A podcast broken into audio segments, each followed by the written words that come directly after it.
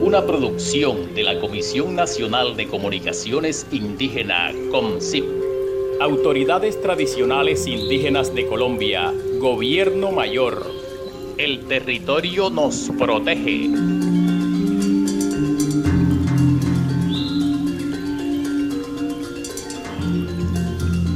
Dentro de estas conversaciones que hemos tenido eh, con estas señoras sabedoras de plantas medicinales nativas, llegamos también hoy a la casa de la señora Climada Díaz Sánchez. Ella también pues eh, tiene conocimientos acerca de estas plantas medicinales y para qué sirve cada una de ellas. Doña Climada, háblenos un poco acerca de esas plantas. Esas plantas, para ahora que, que hubo de COVID, eh, la cebolla grande de la morada, tres dientes de ajo, tres limones criollos licuados. Eso se coge y se licua y se cuela. Se mete en la nevera y se bebe uno tres cucharas al día. Tres cucharas al día. Sí, uno en la mañana, uno en mediodía y uno en la tarde. Ajá.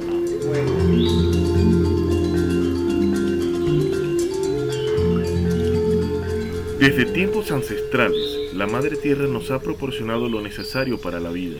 Vestido, agua, comida, son apenas unos de esos elementos.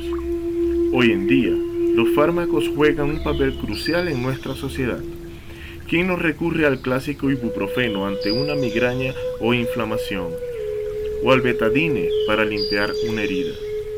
Y por supuesto, ¿qué haríamos sin nuestros apreciados antibióticos, los cuales logran acabar una infección bacteriana en cuestión de días? Desde la década de los 70, la Organización Mundial de la Salud habla de la necesidad de integrar fármacos tradicionales en nuestra medicina occidental, sobre todo por razones culturales y económicas, ya que el 80% de la población mundial no tiene acceso a la medicina occidental y recurre así a la medicina tradicional.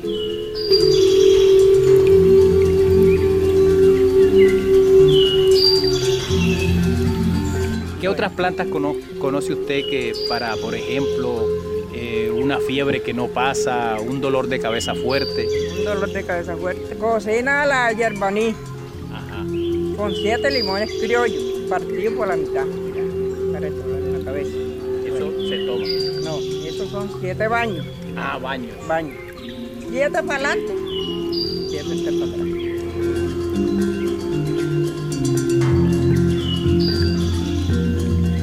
En este recorrido viajamos pues al corazón de la selva, hogar de nuestros pueblos indígenas. En esta exótica locación encontramos una inmensa variedad de flora con la cual se elaboran la mayoría de los medicamentos que usamos hoy en día.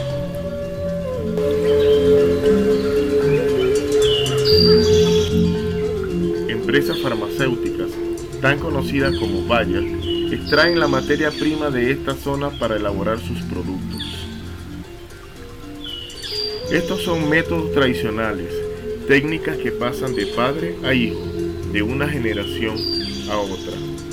Métodos que, aunque a nuestro parecer pueden ser rudimentarios o bizarros, son 100% naturales y efectivos.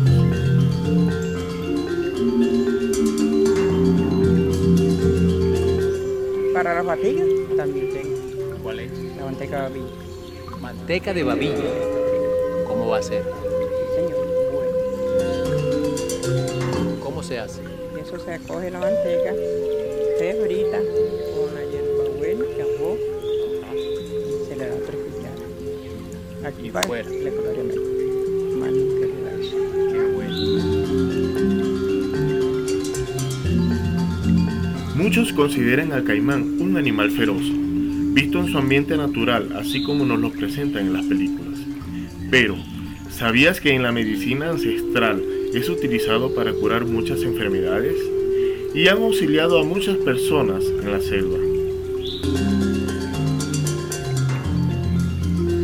Tal como lo relata nuestra invitada, la manteca del caimán o babilla, como ella lo nombra, es utilizada en los pueblos ancestrales no solo para curar la fatiga, sino también para curar la soldera y el dolor de oídos, untando la manteca en su circunferencia. Sus colmillos se aplican en las mordeduras de serpientes, perros rabiosos y otros animales ponzoñosos. Se le, otro le conozco que le sirve para, el taquitaki, el bol. El bol. ¿Eso sirve para qué? Para el taquitaki. En el corazón. Bueno, bueno. Esa planta, todas esas plantas las tenemos en la comunidad. Aquí Estos son solo unos pocos ejemplos de la muy extensa medicina tradicional de la cultura indígena, la cual puede parecernos extraña y poco común. Sin embargo, queda demostrada su efectividad, no solo por los estudios llevados a cabo en distintas universidades, sino porque vienen utilizándose desde hace miles de años y sus componentes químicos se usan para fabricar nuestros tan apreciados y necesarios medicamentos. Muchísimo más se podría contar acerca de la realidad de la sabiduría de los antiguos pueblos indígenas aún vigente y también del enorme valor de los logros de la civilización contemporánea. La idea es encaminarnos en una actitud integradora que nos permita crecer a todos por igual.